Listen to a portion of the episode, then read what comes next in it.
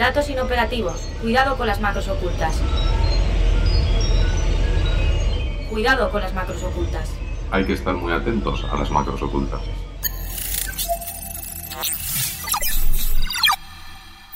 Cuidado con las macros ocultas, un podcast de 480. Julio, estamos en alerta naranja, en plena ola de calor, y nos dirigimos a Aras de los Olmos, un pequeño pueblo del interior de la provincia de Valencia. Es uno de los 19 municipios de la comarca de los Serranos que limita con Cuenca por el sur y con Teruel por el norte. El último tramo de carretera está en obras y tenemos que llegar a Aras por una senda. Y va a Aras. Vale, Más vale. o menos tienes pérdida por ahí. Vale, vale, muchas gracias. Tras casi dos horas y media de viaje, llegamos a Aras. Ha llegado al destino. Se Tiene unos encuentra al lado 300 derecho de la habitantes. Está a casi mil metros de altitud, rodeado de almendros y viñas. Hemos venido hasta aquí porque este pueblo es un ejemplo de la apuesta por la innovación y la digitalización como elemento clave para luchar contra la despoblación. De hecho, hemos quedado en el bar del pueblo con los responsables de Ruraltech, una especie de parque tecnológico rural que está empezando a dar sus primeros pasos. Aras de los Olmos cuenta desde 2011 con una red wifi municipal a través de 32 antenas. Tiene licencia de operador de telecomunicaciones y tiene fibra óptica. Son conscientes que son un rara avis en la comarca, pero también en comparación con muchos otros municipios similares. Hasta hace cuatro o cinco años ni siquiera estaba desplegada la fibra en el 90% de las poblaciones rurales de todo el territorio nacional.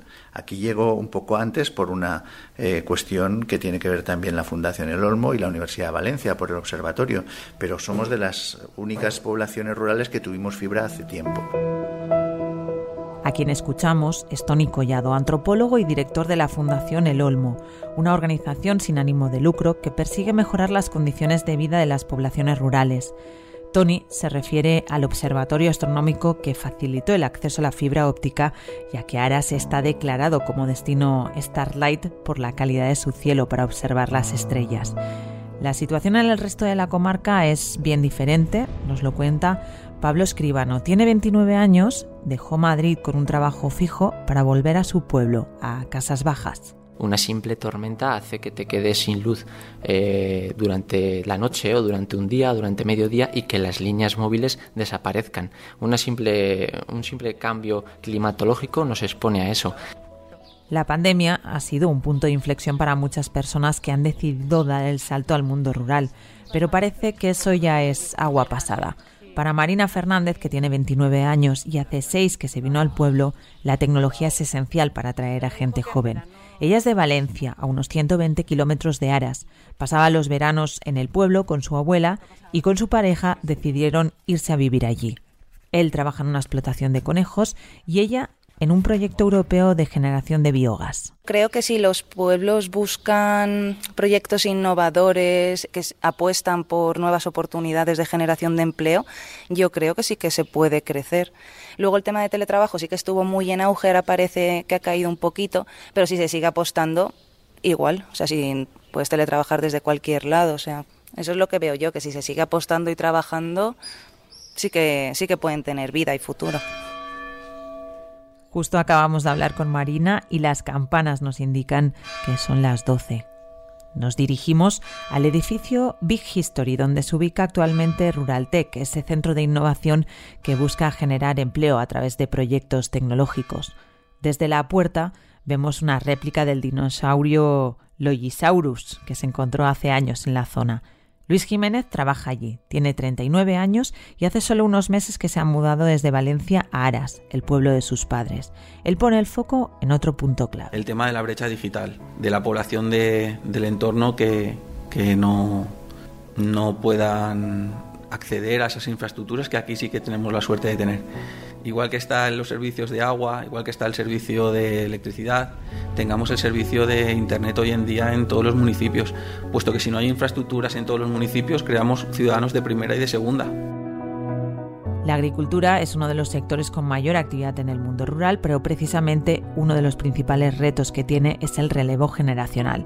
Francisco Moreno está jubilado, fue maestro de tecnología, recuerda cómo enseñaba el lenguaje de programación básica a sus alumnos, ahora es agricultor y nos explica las dificultades con las que se encuentran muchos de sus compañeros de la cooperativa. Ahora mismo la PAC, que son los programas europeos de agricultura, pues te exigen una serie de cosas a un agricultor que lo único que debe saber es un poco cómo funcionan los cultivos, labrar y pocas más cosas. Y ahora pues no, ahora tienen que, para cobrar las ayudas de la PAC, tienes que estar georreferenciado cuando eso y si no labras tienes que ir al bancal y hacerle unas fotos a través del satélite y un programita que ha sacado la consellería y tienes que hacerlo antes de labrar para que ellos pues vamos a ver si vas y no tienes cobertura ¿Qué puñetas vas a hacer de fotografías y eso si no te puedes conectar con el satélite? Por ese y otros motivos, desde Aras defienden el concepto Smart Village, que no es lo mismo que Smart City, y también el modelo de datos de proximidad. Tony Collado nos explica que no se trata de copiar tal cual las medidas de digitalización de las ciudades, en los pueblos. El 5G eh, se presentó a través de los medios de comunicación como la solución tecnológica que lo iba a solucionar todo, ¿no? Un caudal de, de, datos bestial. Bueno, la realidad es que el 5G no es aplicable a los territorios rurales. Es aplicable, en todo caso, al casco urbano de una población. Porque el 5G tiene un alcance de unos 200, 300 metros menos que el 4G y menos que el 3G. Por lo tanto, si nosotros estamos en un territorio de 70 kilómetros cuadrados, como tiene este pueblo, y queremos monitorizar un tractor trabajando en el campo, el 5G no nos va a servir de nada. O si queremos sensorizar el control del riego eh, de un campo, queremos sensorizar una prevención, un programa de prevención de incendios de los bosques, cualquier tipo de actuación en territorios de larga distancia necesitan otra tecnología.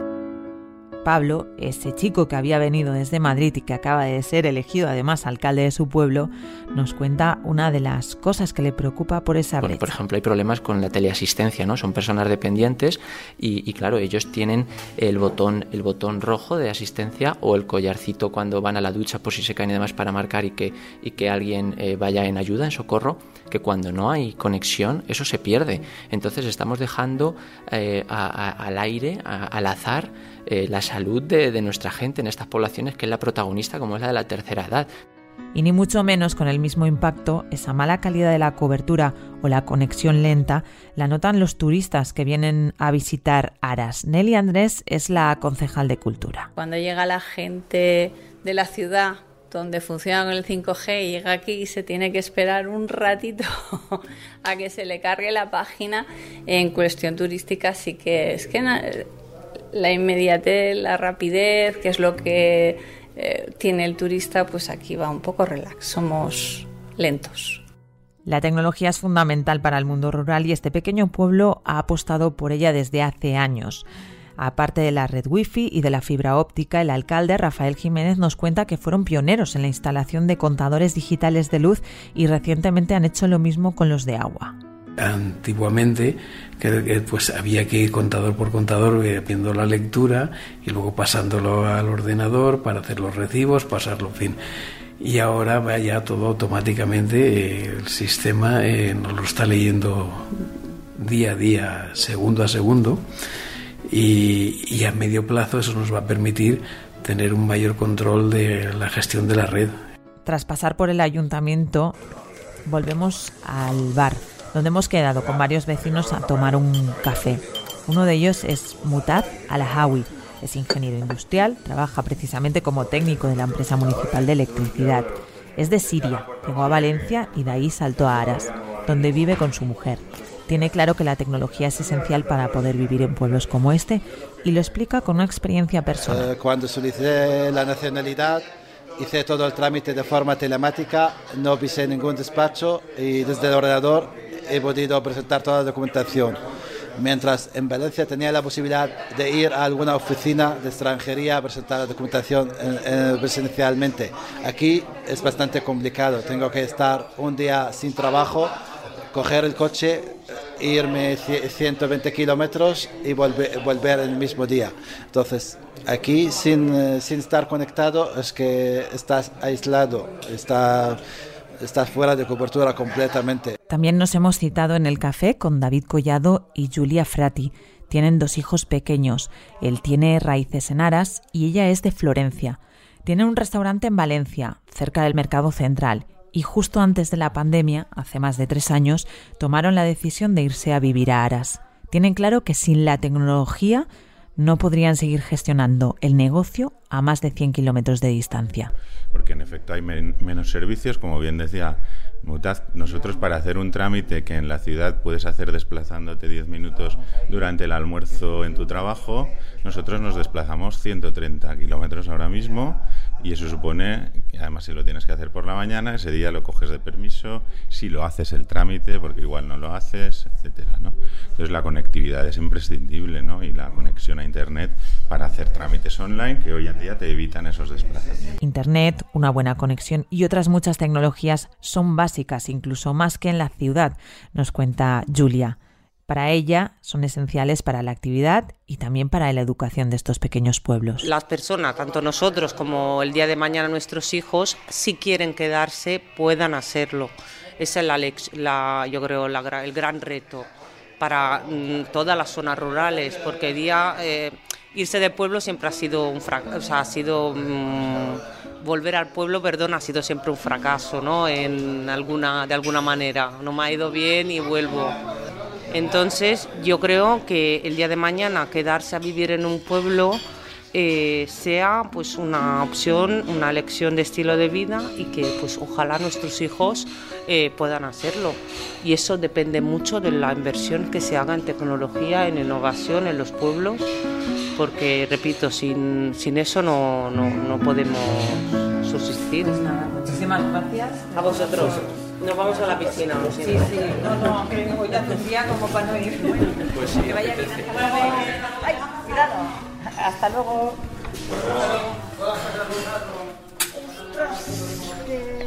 Buena temperatura. Este es el sonido de una tarde de verano en Aras de los Olmos, a casi 40 grados. Los vecinos se refugian en sus casas o van en busca de un chapuzón en la piscina, como Julia y David y sus hijos. Es la fotografía de esa España vaciada que bautizó Sergio del Molino en su libro La España vacía, viaje por un país que nunca fue, y que habla de una España interior y despoblada y con la que no todo el mundo rural se ve reflejado. Sea como sea, en nuestra visita hemos constatado que la brecha digital en el mundo rural existe, que hay excepciones, sí, y que sus vecinos tienen claro que la tecnología es y será un elemento clave para evitar que la gente se vaya de los pueblos e intentar que algunos pocos regresen o emprendan una nueva vida en el mundo rural. Soy Bárbara Villuendas, bienvenida y bienvenido a nuestro control macro. Cuidado con las macros ocultas. Un podcast de 480. Para hablar de tecnología y ruralidad hemos invitado a nuestro control macro a dos personas que pueden aportar una visión muy interesante, sobre todo por su experiencia. Saludamos a Dani Suanche, es CEO de Zapiens, una empresa tecnológica instalada en el Parque Natural de Somiedo, en, en Asturias. ¿Qué tal, Dani? Bienvenido a nuestro control macro. Muchísimas gracias, encantado, gustazo. Tú, Dani, después de dar vueltas por el mundo, de vivir en Estados Unidos, ¿por qué decides instalar la empresa?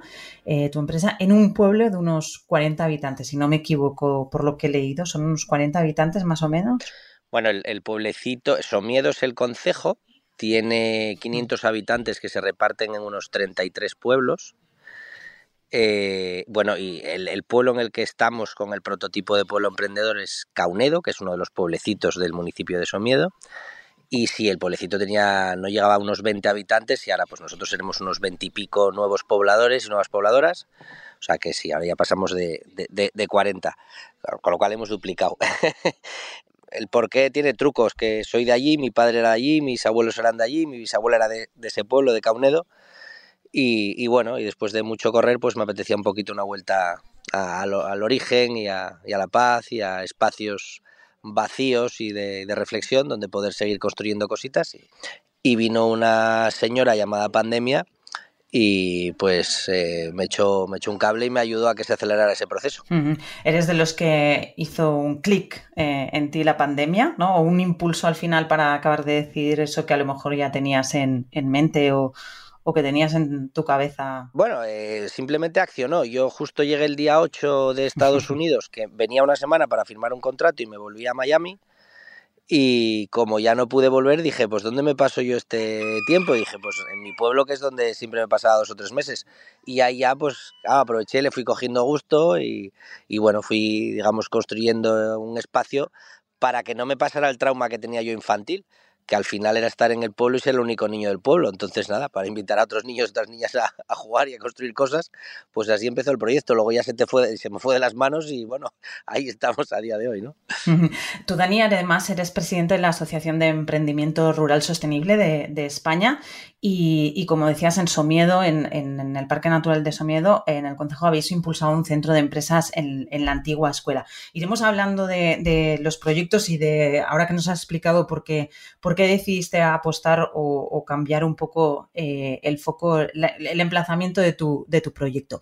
Y saludamos también a nuestro otro invitado, es Juan Carlos Iragorri, periodista colombiano. ¿Qué tal? Bienvenido, Juan Carlos. Hola Bárbara, gracias por invitarme. Has trabajado en medios de comunicación referentes como El Tiempo, Semana, también en El País. Has sido corresponsal de The Washington Post eh, y vives entre Madrid y La Cuenca, que es un pequeño pueblo de Soria donde viven, no sé si una docena de personas, ¿lo digo bien? Eh, posiblemente menos.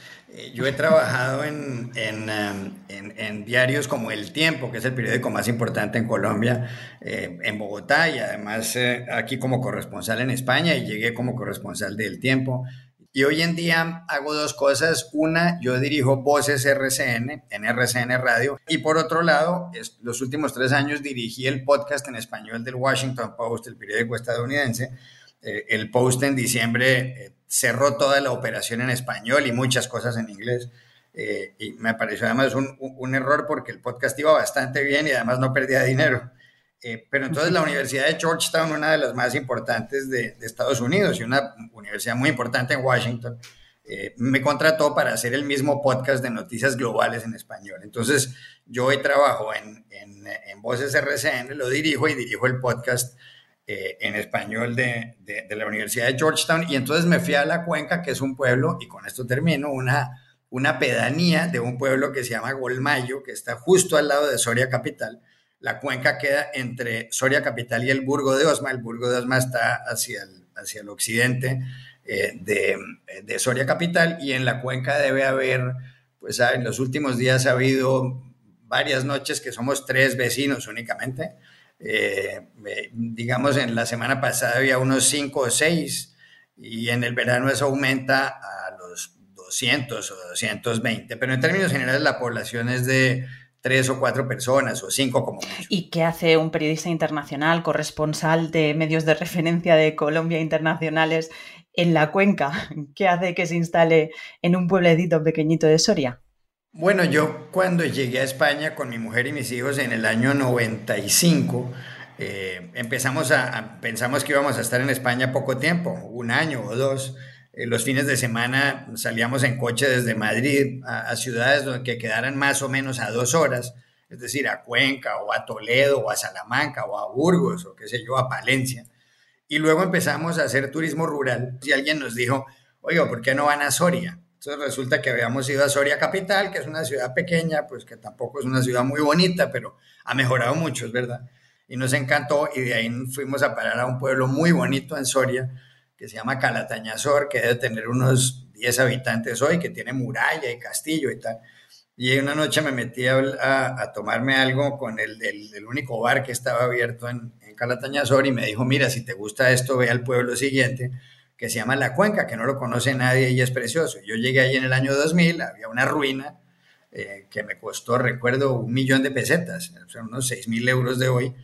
Y cuando llegó la pandemia, yo estaba viviendo en, en, Boston y en Washington, me fui a Colombia durante pocos meses y decidí volver en julio del 2020 y en vez de vivir en el piso en Madrid, es donde vivo, dije, me voy a ir a la cuenca y me fui a la cuenca y resulta que he hecho periodismo internacional para el Washington Post desde la cuenca, lo cual demuestra que uno sí puede en una aldea de esas vivir en el mundo conectado. Pues digo, yo soy la prueba viviente de que eso es posible. En vuestro caso y, en este episodio que estamos hablando de tecnología y ruralidad, ¿qué papel ha jugado o juega la tecnología en, vuestra vida rural? En, los dos casos, no sé si os gustaría llamarlo así, pero aquí en España se ha llamado mucho España vaciada. En tu caso, Juan Carlos, por ejemplo, pues conoces la situación en otros continentes eh, donde eh, pasa exactamente lo mismo. ¿Qué papel ha jugado o juega la tecnología en vuestra vida rural? No sé quién de los dos quiere. Juan Carlos, por ejemplo. Dani, sigue tú primero. Gracias. Pues bueno, a ver, yo considero que la tecnología es el conocimiento de las técnicas, entonces es relevante en tanto en cuanto es una técnica que a día de hoy, pues eh, en mi caso, que en mi empresa, que categorizan como de, de tecnológica, y yo siempre digo que no, porque todas las empresas somos tecnológicas desde que el mono cogió un palo, eh, yo defino que mi empresa es de filosofía, de amor por el conocimiento, tanto en cuanto nuestro propósito es que las personas o las empresas para las que trabajamos pues mejoren su aprendizaje y su conocimiento. Bueno, para mí obviamente pues lo que es clave es Internet, fin. Hay otras tecnologías que, que, que, puedo no, que pueden no ser necesarias para mí, pero para mí Internet es clave y en tanto en cuanto yo me fui a un pueblecito que habíamos tenido la suerte, que llevamos años yendo y había un proyecto europeo que había financiado pues la fibra óptica y que por lo tanto tenía una conexión que yo siempre digo a modo de, broma pero que es eh, en serio que tengo mejor conexión en, en, el pueblo en Somiedo donde hay más osos que niños que cuando estoy en San Francisco en Seattle pues, pues es así, y es así porque es verdad que también nos llega el canuto entero y lo tenemos que repartir entre muy pocos habitantes. Entonces, para una empresa que hace programación, que hace temas de inteligencia artificial y que tiene que desarrollar cosas, pues, pues obviamente es importante, ¿no? Tú, Juan Carlos, a ti la tecnología, por ejemplo, ¿qué papel ha jugado que tú puedas seguir siendo corresponsal, que puedas seguir eh, eh, realizando, por ejemplo, ese podcast o ese programa diario de debate nocturno para, para la emisora colombiana? ¿Qué papel juega en tu día a día eh, en la cuenca, por ejemplo? Pues eh, es imprescindible el Internet, lo mismo que le pasa a Dani, por, por dos razones, porque yo como eh, periodista de radio me conecto a la, a la, emisora colombiana con un aparato muy pequeñito, es como la mitad de un ordenador, haz de cuenta como, como una especie de como el tamaño de un libro que se llama una Quantum, que es un aparato que permite, tú le puedes introducir dos tarjetas SIM, pero esencialmente la clave, y puedes tomar una, una señal de Wi-Fi, de Wi-Fi, pero la clave sería si tú le puedes meter un, un, cable de internet de un router, conectarla a un router. Entonces, eh, eh, ese aparato, a ese aparato le conectas un micrófono eh, y un auricular, con lo cual tu voz en Colombia se oye como si estuvieras sentada en el estudio principal de la radio en Bogotá. Bien, pero para eso necesitas internet. Y entonces ahí es donde viene el problema. Entonces, eh, el internet es esencial. Ahí es donde vienen los problemas en Soria, porque en un pueblo como el mío, ahí no hay fibra óptica. Eh, ahí, mm, si, si vas a hacer una llamada telefónica, tienes que estar en la parte alta del pueblo, porque en la parte de abajo no, no hay señal. Entonces yo tengo dos internets, un internet de, de, una compañía grande aquí en España, eh, que, te llega, si hay un aguacero muy fuerte se te puede caer un poco la señal, y otro internet que parece absolutamente rústico y funciona muy bien, de un señor que tiene una empresa en Valladolid que manda la señal de un poste a otro y a otro poste y a otro poste y termina llegándome a la casa. Con eso he podido trabajar sin problema. Eh, realmente se me ha caído el internet muy pocas veces pero puede ocurrir y desde luego yo no puedo en la emisora mía de radio decir que lo que pasa es que hay una tormenta en el Burgo de Osma o en Almazán y entonces que hay un problema porque yo tengo que salir en, directo. Esos son los libros de la España vacía, que es, o vaciada, aunque el, término viene del libro ese de la España vacía de Sergio del Molino, y Soria es uno de los puntos de las provincias más despobladas de España. Y lo que yo creo, para, para terminar, es que llevar gente a esas aldeas como la mía yo creo que es virtualmente imposible. Eh, porque, claro, ahí estás a 20 kilómetros de Soria y tal, pero conseguir una casa es muy difícil porque hay 50 casas, no te venden casas, son casas de familias que, que no venden, es, es, muy complicado. Y porque una persona con niños, ahí no hay colegios, entonces tienes que llevar un niño, eh, tienes que llevarlo en tu coche a 20 kilómetros. Eh, y, y yo no veo realmente, yo a eso, fíjate, tú le veo pocas soluciones. Eh, yo creo que una solución, lo he dicho muchas veces, y estoy seguro de que funcionaría, es si a la gente le bajan los impuestos drásticamente, drásticamente, porque entonces si tú le dices a un trabajador independiente en Madrid, eh, eh, a un ingeniero, a un economista, a un periodista que puede trabajar desde casa gran parte del tiempo, que le vas a bajar los impuestos al 50% los primeros dos años, no es que vaya a llegar gente en masa, pero sí llegan dos personas que dicen, hombre, me voy a ahorrar un dinero importante y me voy a pasar la mayor parte del tiempo ahí. Pero volviendo para terminar, la, tecnología es absolutamente esencial. sin Internet no, no puedes hacer absolutamente nada la buena conectividad de Internet es clave para poder generar oportunidades, para poder trabajar, teletrabajar o para poder eh, seguir con la actividad laboral, desde también la creación de empresas, el mantenimiento de servicios públicos o el desarrollo de entornos de trabajo.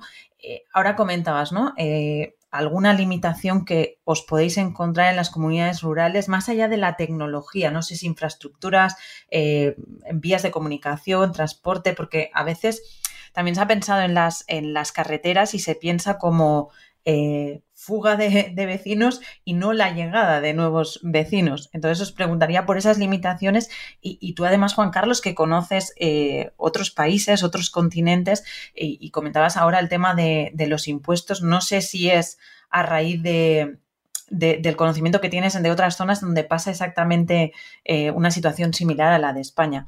Pero en, general, ¿qué limitaciones veis a, las zonas rurales? Aunque tú ya apuntabas algunas, como el tema de la vivienda, de la escuela, de la falta de, servicios públicos. Eh, siempre se dice que cuando cierra una escuela muere el pueblo. En el caso de Soria hay, complicaciones serias. Eh, por ejemplo, la conexión por autovía eh, eh, con Soria Capital funciona porque eh, tú puedes ir por la A2, la autovía que va de Madrid a Barcelona y subes hacia el norte por una autovía y llegas a Soria, pero yo estoy en la carretera que va de Soria a Valladolid, es decir, lo que se llamaría la autovía del Duero, que iría paralela al Duero, más o menos desde Soria hasta Oporto en Portugal. Bueno, esa autovía no existe, entonces hacen tramos y hacen tramos más o menos cada 20 años, te hacen 10 kilómetros en el caso del tren, el tren a Soria, hay solamente dos trenes diarios a Soria Capital desde Madrid.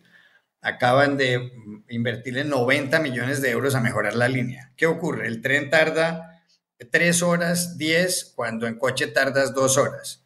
Y después de este arreglo de 90 millones de euros, resulta que acaban de, hace pocos días, de volver a poner la, la, la ruta en tren y el ahorro en tiempo son 5 minutos. Entonces, tú te pones a pensar, bueno, ¿y para qué le meten 90 millones de euros a una cosa para recortar el viaje 5 minutos cuando la gente no lo va a usar? Tú te subes a los trenes de Soria a Madrid y no hay nadie. O sea, hay, hay veces tú te subes a un tren, tienes tres vagones y van dos personas.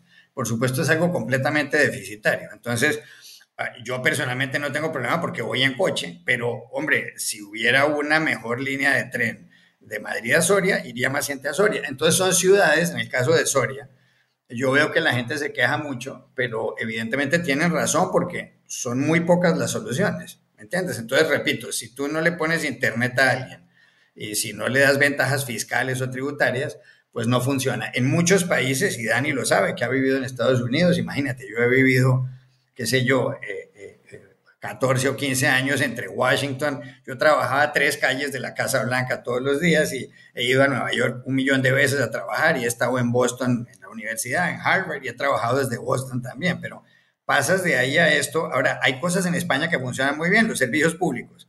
El, el teléfono, el agua, la luz, funciona perfecto ahí, pero lo del Internet es difícil. Hay zonas en Estados Unidos, al norte de Massachusetts, en la costa este de Estados Unidos, en el noreste, eh, muy al norte, mucho más frías que Soria, donde cae mucha más nieve que en España. Por ejemplo, en, Vermont hay, hay, ciudades eh, a donde a la gente para que vaya a pequeñas poblaciones le dan una ayuda económica. Entonces te dan 10 mil o 20 mil dólares para que pongas un buen internet. Estamos hablando de 15 mil euros o 20 mil euros. Y ustedes saben que hay zonas en Europa donde le pagan dinero a gente que va a vivir a un pequeño pueblo de estos. Pero en Soria, otro de los problemas es que no hay gente en el pueblo nuestro acaban de eh, invertirle, una inversión impresionante, sesenta y tantos mil euros de la Diputación de Soria para poner una tienda multiservicios y para abrir un bar y no encuentras quien lo lleve, ni siquiera dándoles dinero, ¿me entiendes? Entonces, es una cosa, en mi opinión, que no tiene solución. Yo, no me quejo, yo simplemente vivo así, ¿no? Y, y, sé que es así. Pero a mí me da risa cuando mucha gente dice, no, la solución está, no es verdad, allá fueron, a, y, perdón por extenderme 30 segundos más, hace dos años fue una eurodiputada, se tomó unas fotos conmigo eh, y con una señora que tenía un hotel rural, salimos en todos los periódicos, dijo que iban a llegar miles de millones o millones de euros para el Internet rural, ya viene el Internet y no pasa nada. Entonces, dos años después, yo no sé por qué, porque seguramente el Estado español tiene que dictar unas leyes y tal, pero no pasa nada. Entonces, claro, con esa lentitud, como te digo, es imposible llevar gente ahí, a menos de que se trate de cosas puntuales como la mía, que tú te las arreglas como puedes y, puedes estar bien y trabajar sin problema. Pero ese tipo de ayudas yo creo que van muy despacio, honestamente, ¿no? Y me diría que no solo en este país, en otros también, claro vamos a ir avanzando y eh, yo os quería poner el, foco eh, en iniciativas que quieren ayudar a dinamizar zonas rurales con riesgo de despoblación y a combatir eh, la brecha digital que puede existir entre zonas rurales y zonas urbanas. Voluta.com es una cooperativa que nació durante el confinamiento por la pandemia con el objetivo de revitalizar el medio rural y renaturalizar, dicen, zonas urbanas. Aseguran que siembran semillas digitales para que germinen nuevas oportunidades. Hemos charlado con uno de sus fundadores, Axel Pena, para que nos explique cómo y por qué decidieron juntar en un mismo proyecto tecnología y gallinas. Para trabajar con gallinas necesitábamos un gallinero, ¿no? Y diferenciarlo de alguna forma, y es donde le metimos la tecnología. Tecnología IoT, Internet de las Cosas, que al fin y al cabo lo que hace es conectar objetos cotidianos o espacios a Internet para a través del uso de los datos mejorar la experiencia de utilización de esos objetos y esos espacios. ¿no? Entonces diseñamos un, kit, lo llamamos OpenKiot, de software y hardware libre, que instalado en el gallinero lo que hace es mejorar y modernizar la experiencia de convivir con gallinas. Lo que hace es monitorizar el nivel del pienso y del agua, eh, la interacción con el usuario a través de la compuerta del gallinero, abrir y cerrar la puerta del gallinero de forma automática para que durante el día las gallinas puedan estar libres y por la noche queden protegidas de depredadores nocturnos. Eh, luego también lleva conectada una, cámara que hace fotos al ponedero. Toda esta información que recoge el kit, de, en este caso del gallinero, lo que hace es enviarla a un grupo de Telegram a través de un bot de Telegram en el que está esa comunidad que gestiona el gallinero, de tal forma que el gallinero se convierte en, en un proceso participativo, porque por el diseño del gallinero eh, lo puede construir la gente con nuestra ayuda, pero lo construyen ellos, son protagonistas ellos. Y luego la tecnología lo que consigue es mantener viva esa, esa colaboración, ese, punto de encuentro en el que se ha convertido el gallinero a través de los smartphones de la gente. Nosotros tenemos tres propósitos principalmente, y no nacimos así. ¿eh? nosotros al principio queríamos vender el gallinero y el kit como, como producto. Nos dimos contra la pared eh, no vendíamos ni una escoba, entonces fue cuando descubrimos en todo ese proceso de desarrollo de estos recursos educativos que se han convertido al final que podíamos utilizarlos como, como, como recurso educativo. Entonces nosotros abordamos la despoblación rural, la brecha digital y la desconexión con la naturaleza. Nosotros consideramos, por los poquitos recursos también con los que cuenta el medio rural, que lo primero que hay que hacer es retener a la gente que ya está, porque es más efectivo, ya están acostumbrados a los servicios, las infraestructuras y demás que ya tiene el territorio. Entonces, nuestro punto de vista o nuestro enfoque para abordar el tema de la despoblación es tratar de enraizar la gente que ya está. Y para eso pues necesitamos diversificar la economía. Desde el punto de vista de la brecha digital, pues lo que hacemos con esto son formaciones en competencias digitales, en tecnologías exponenciales como es el IoT y sobre todo fomentar las vocaciones STEM, sobre todo en chicas. Y por último el tema de la reconexión con la naturaleza. Vemos niños que se piensan que los huevos vienen de una fábrica y salen del culo de una gallina. Entonces, nosotros, nuestro punto de vista en este tema es que la tecnología nos ha ido separando de la naturaleza ya desde los tractores. Con esta propuesta lo que queremos es darle vuelta la, la vuelta a la tortilla y que esa, ese elemento llamativo, ese, eso, atractivo para los jóvenes que tiene la tecnología, utilizarlo para reconectarlos con la naturaleza. Entre comillas, engañarlos un poco para conseguir ese relevo generacional en el sector primario.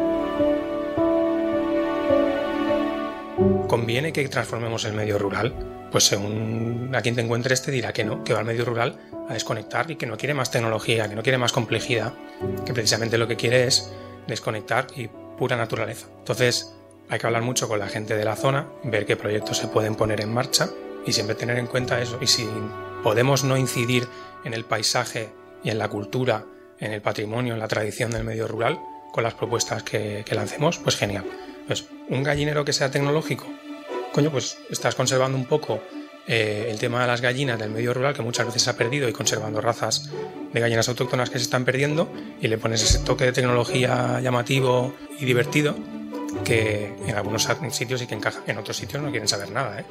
ni de IoT, ni mucho menos de 5G, eh, ni todos estos temas. ¿no? Entonces, es cuestión de primero hacer una foto panorámica de lo que hay, eh, qué quiere la gente de la zona y si la gente quiere y está abierta, proponen este tipo de proyectos.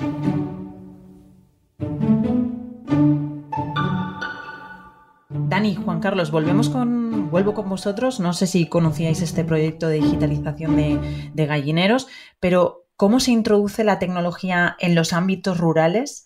Eh, sin crear rechazo, porque vosotros habéis hablado como la conectividad de Internet como los pilares fundamentales para poder eh, seguir con vuestro día a día y seguir con la actividad, sobre todo laboral o vuestra vida personal en las zonas rurales, pero cómo se, se introduce esa tecnología sin que se cree rechazo y sin imponerla o capacitando a la población para que fomenten este tipo de proyectos que mencionábamos. Mira, yo aquí si te parece, como Axel además lo conozco, he tenido la suerte ¿Mm? Que se ha venido a, Somiedo, participa uno de los eventos que hacemos una vez al año, que es el, Paraíso Startup, donde, bueno, pues a finales de en septiembre pues se vienen 100 personas frikis, fricas de, diferentes cosas y pues nos pasamos ahí una semana compartiendo, ¿no? Eh, pues experiencias y, y conocimiento. Bueno, yo creo que es, muy importante. De hecho, eh, una de las empresas que, tengo invertidas es Bacapop y, y hay 45.000 ganaderos que principalmente viven en el mundo rural. Seguro que todos conocéis Wallapop, donde compras cositas. Y bueno, pues hace unos años pensamos, oye, y en el pueblo yo sí quiero comprar una vaca, un caballo, un cerdo, un tractor. Eh, ¿dónde, ¿Dónde está esto? ¿no? Y, no había una. Bueno, pues la hicimos, la dejamos tomamos unas sidras, pensamos que era una, cosa pues así que oye, nos apetecía hacer. Es que después al año y pico eh, ella sola pues eh, se fue corriendo la voz y hay 45.000 personas que se pasan 32 minutos al día. Y esto Juan Carlos, que como periodista eh, sabrá los tiempos medios que las personas le dedican a leer un periódico, verá que, que, es una barbaridad, ¿no? Entonces, claro, pues yo creo que es fundamental, pero creo que es fundamental una vez más utilizando las técnicas, adaptándolas a los problemas específicos del, pueblo y que cuando así lo hacemos, a los, a los diferentes eh, habitantes del entorno rural, pues, pues, pues, pues, pues, pues, no puede ser de otra manera que funcionar bien, porque al final la tecnología, pues como llevamos haciendo desde que el hombre es hombre y el mono mono, pues la utilizamos para solucionarnos los problemas y hacernos la vida más fácil. Entonces, en tanto en cuanto la vida en el pueblo a día de hoy, aunque para mí muchísimo de muchísima más calidad eh, y de muchísima más riqueza y biodiversidad, pues enfrenta unos retos diferentes que en la ciudad, donde eh, obviamente hay que ponerla también al servicio.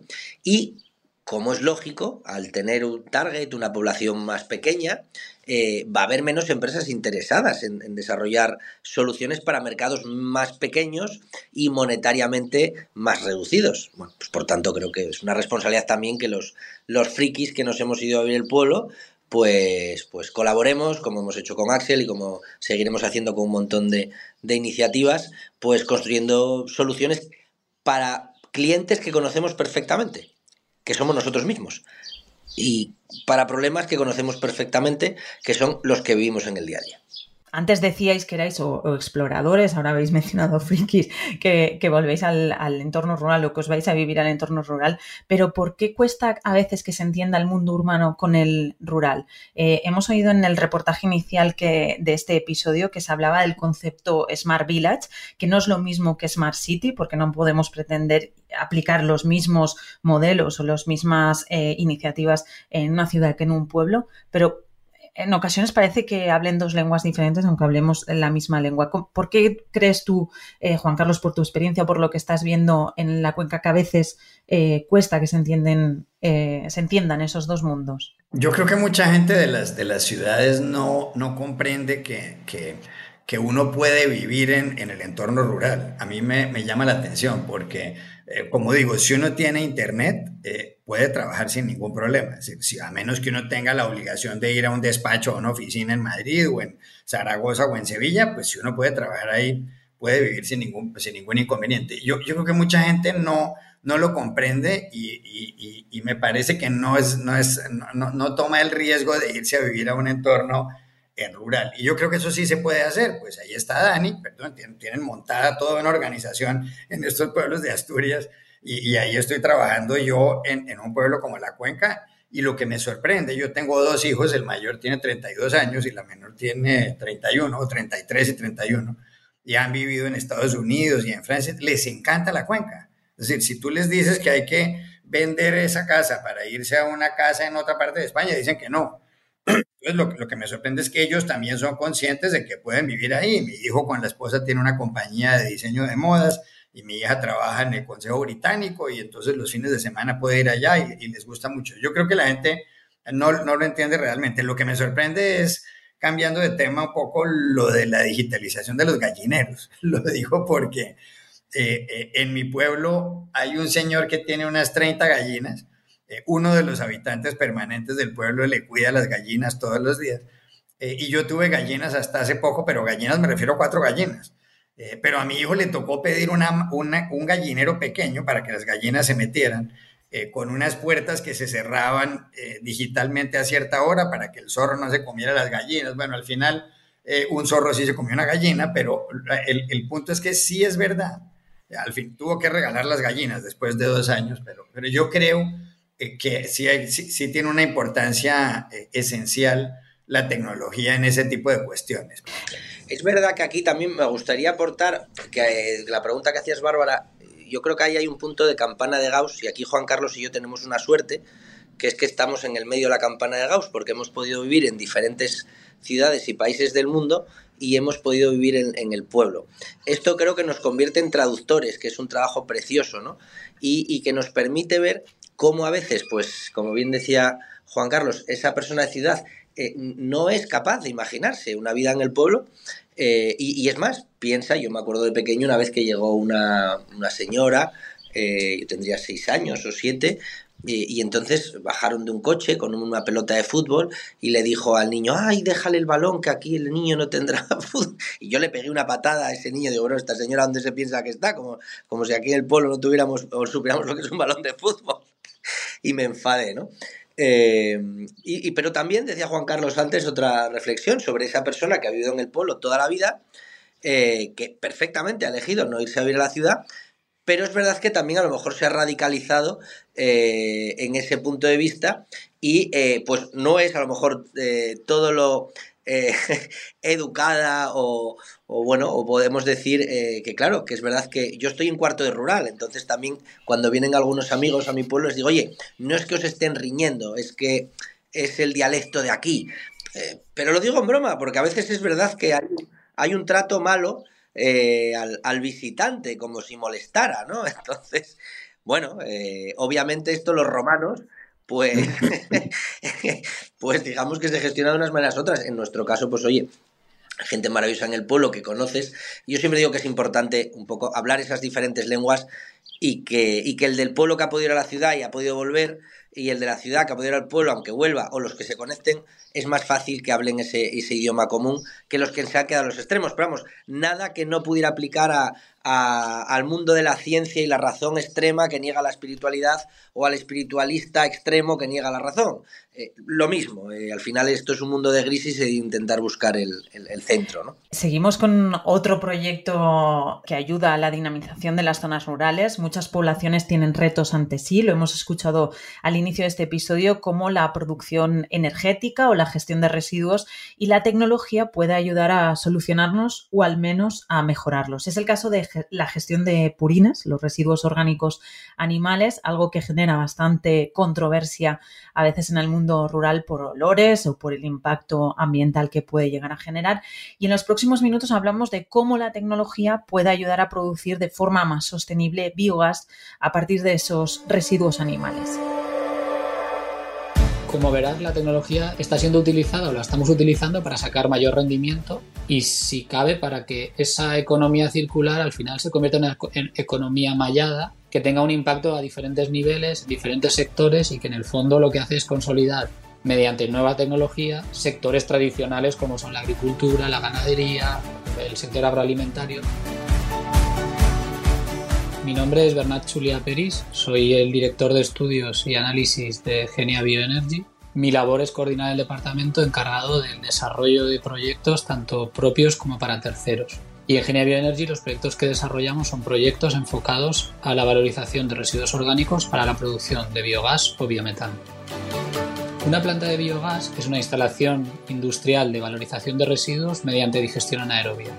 La digestión anaerobia es un proceso biológico en el cual en ausencia de oxígeno los residuos orgánicos se fermentan produciendo un gas que es una mezcla de metano y CO2, lo cual lo convierte en un combustible de origen renovable tanto para la producción de energía térmica como la producción de energía eléctrica la que realmente es un potencial y en España es un verdadero potencial por la importancia del sector primario y del secundario, o sea, de la industria de transformación agrícola, son las zonas rurales, donde tenemos la, mayor concentración de granjas, tanto de porcino, de vacuno, avícola y otros ganados, como agricultura, como, como decía, pues eh, mataderos o, o las plantas agroalimentarias. Entonces, este potencial de residuos hace que el biogás sea una tecnología o una energía renovable donde su mayor potencial de implantación está en el ámbito rural. Hay más de 17.000 plantas en Europa, más luego si sumamos Estados Unidos y otros países industrializados, pues muchísimas más.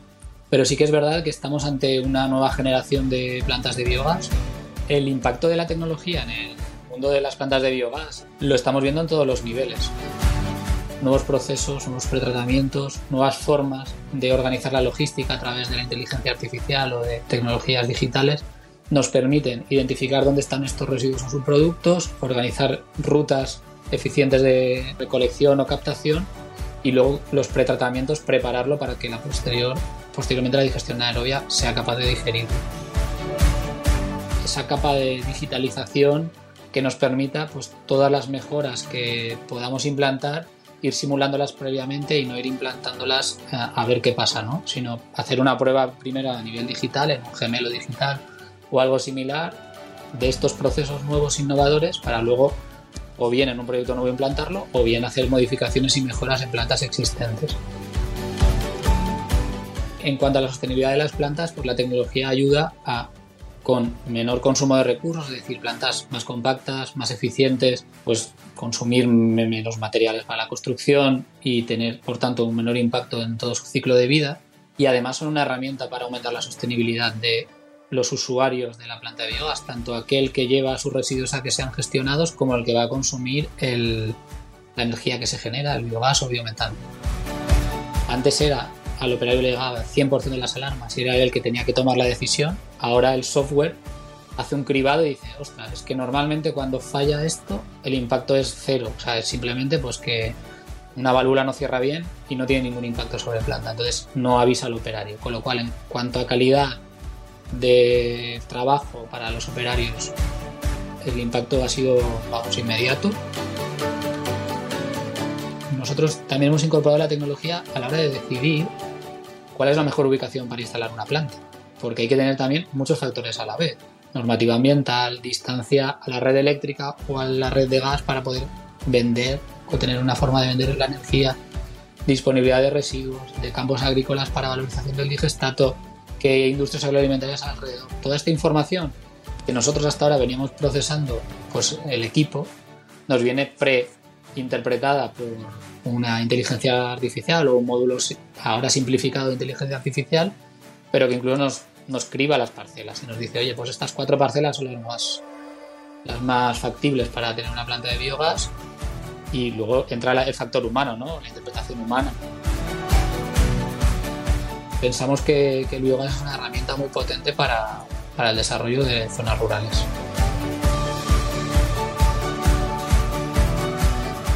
Juan Carlos, eh, Dani, volvemos con vosotros.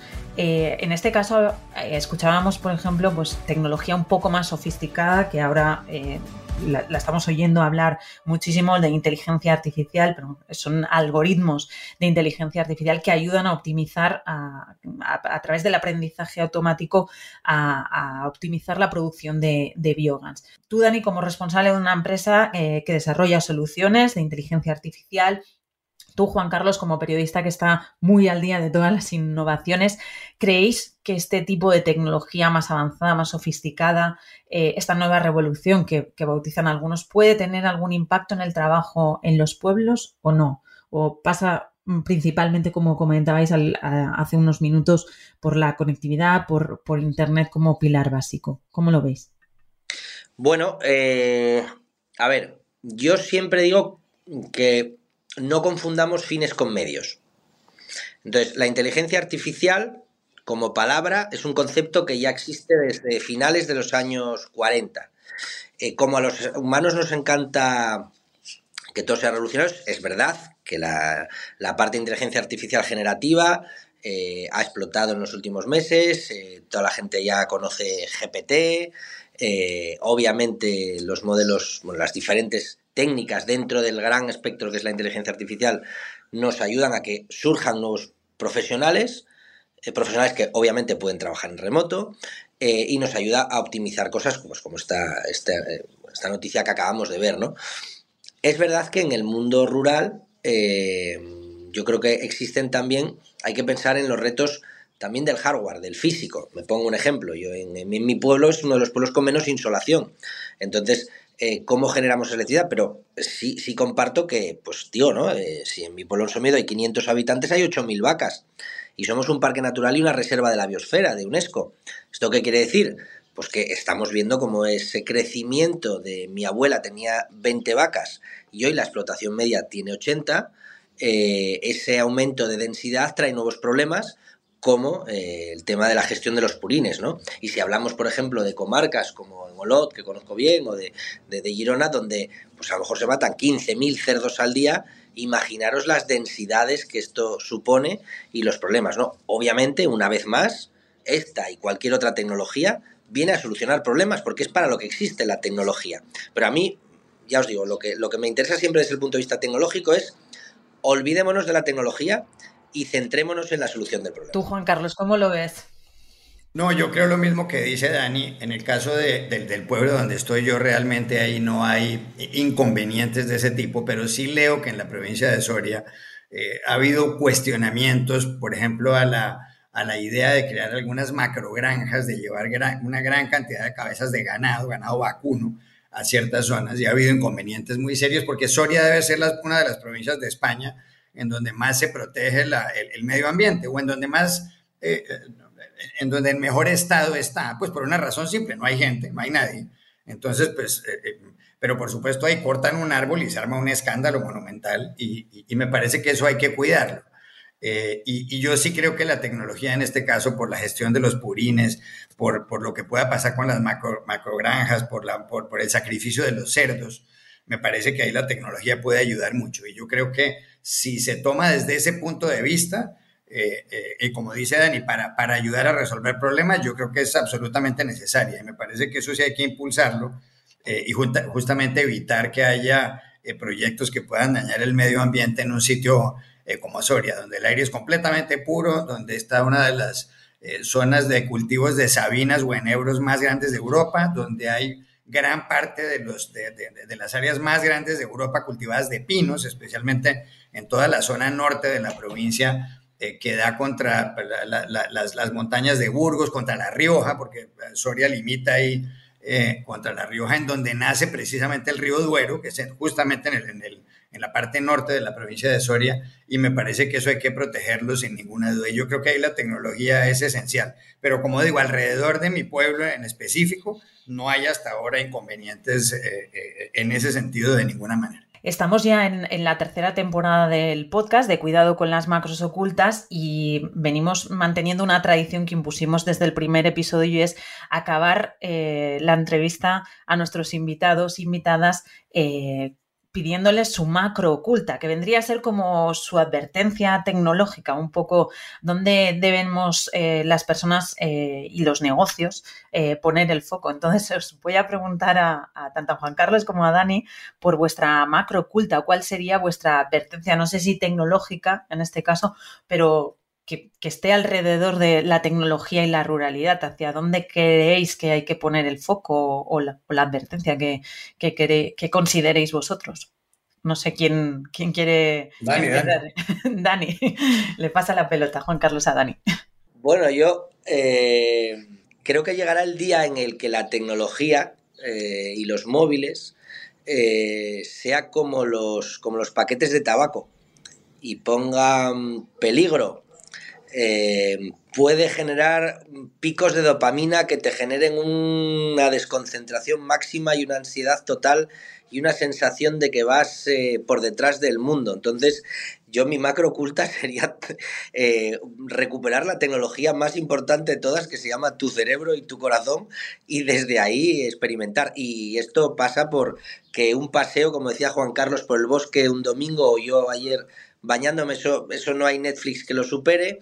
Eh, que un espacio contigo y con un libro, esto no hay eh, WhatsApp que lo supere y que la mejor tecnología vuelve a estar eh, pues en, la base, ¿no? Y que, creo que hemos olvidado eso, lo vamos a tener que recuperar porque si no lo recuperamos vamos a ver, como estoy viendo en, algunas de las empresas que utilizamos la tecnología pero ya la utilizamos para solucionar problemas generados por la propia tecnología, como el déficit de atención, eh, los problemas de comprensión lectora, etc., etc., ansiedad, y, no entro más allá, pero, pero bueno, la propia tecnología está generando muchos problemas también. Obviamente usaremos también la tecnología para ayudarnos a esto, pero sin olvidarnos la más importante, que somos nosotros mismos. Juan Carlos, la tuya, después de la... No, yo creo que, yo creo que, lo, que lo que produce miedo con respecto a la tecnología hoy día yo pienso que es el, auge de la inteligencia artificial. Yo creo que la gente está muy, muy inquieta con lo que pueda ocurrir con la inteligencia artificial, eh, especialmente, por poner un ejemplo, con, los puestos de trabajo, qué puede pasar con la gente ahí. Pero voy a decir desde el periodismo, eh, ¿cómo va a establecer uno que si, se puede, si alguien está plagiando o no? Eh, uno no sabe si la inteligencia artificial le puede ocurrir, puede reemplazar periodistas, uno no lo sabe. Eh, por ejemplo, eh, eh, haciendo un podcast, o sea, hablando en un podcast. Pero estoy poniendo un ejemplo. Sí, pero ya existen aplicaciones en las que haces una, descripción y genera un, y, va a pasar, pues así como en la academia una inteligencia artificial puede escribir un ensayo sobre filosofía o sobre economía o qué sé yo. A mí me parece que esa es una, una, cuestión que, es realmente inquietante. Y en cuanto a lo otro, como un desafío en, en estas zonas rurales, yo insisto en lo del Internet, en el caso nuestro en Soria, eh, porque pues no hay tantas iniciativas de estas de que le pongan internet a la gente. Y me parece, y volvemos aquí, con esto eh, eh, terminamos como empezamos, y con lo que decía Dani, aquí el internet es, es, es esencial, es imprescindible. Si, si, no logramos en España y en otros países, pero en España, que en provincias como Soria o como Teruel o como tantas zonas de, de este país, en la España vacía o en la España vaciada, le pongan internet a la gente, no habrá nada que hacer porque eh, hoy en día no tener Google es un desastre. Si todo lo busca la gente en Google por, poner una cosa muy elemental, eh, porque en el teléfono puedes buscar cualquier dato, porque puedes buscar un mapa si estás conduciendo, puedes, eso te sirve de GPS, eh, por cualquier razón, porque puedes llamar al hospital, porque puedes comunicarte con un familiar por WhatsApp, y porque puedes trabajar. Yo creo que mientras eso no se solucione, eh, pues seguiremos teniendo problemas. No en mi caso específico, que me he resuelto el, lío que tenía frente, pero yo veo a muchas personas que tienen grandes inconvenientes porque no hay, no hay buen internet. Eso es lo que pienso yo realmente. Pues Juan Carlos Iragorri y Dani Suánchez, de verdad, muchísimas gracias por acercaros a nuestro control macro, dedicar una porción de vuestro tiempo a este episodio y nos seguimos escuchando. Muchas gracias. Muchas gracias. Un gustazo. Gracias, Dani. Hasta luego. Gracias, Dani. Debemos pensar en clave de sostenibilidad 7G, es decir, para que dentro de siete generaciones, unos 500 años, puedan considerar que hicimos todo lo posible para ser unos buenos antepasados. Es de concepto 7G, nos lo explicaba Tony Collado, uno de los protagonistas del reportaje inicial de, de este episodio desde Aras de los Olmos. Es una teoría que cuenta y recoge el libro El buen antepasado. Hablando de tecnología, siete generaciones pueden parecer un abismo, pero el mundo rural parece tenerlo muy presente y quizás deberíamos impregnarnos más todos de esta filosofía. Los arquitectos de grandes catedrales, como la Sagrada Familia de Gaudí, eran conscientes de que su obra no estaría terminada antes de morir. Nosotros, con este episodio, hemos querido reflexionar sobre el mundo rural, sobre las próximas generaciones y sobre el papel que puede jugar la tecnología en su desarrollo. Y como siempre te decimos, si te ha gustado el episodio, compártelo en tus redes con tus amigos, amigas y tus conocidos. Déjanos un comentario además en tu plataforma de audio. Nosotros siempre agradecemos conocer vuestras opiniones. Yo te avanzo que en el siguiente episodio del podcast tomamos un vuelo para hablar de la ciberseguridad en el sector aéreo. Mientras, ya sabes, cuidado con las macros ocultas. Datos inoperativos. Cuidado con las macros ocultas. Cuidado con las macros ocultas. Hay que estar muy atentos a las macros ocultas.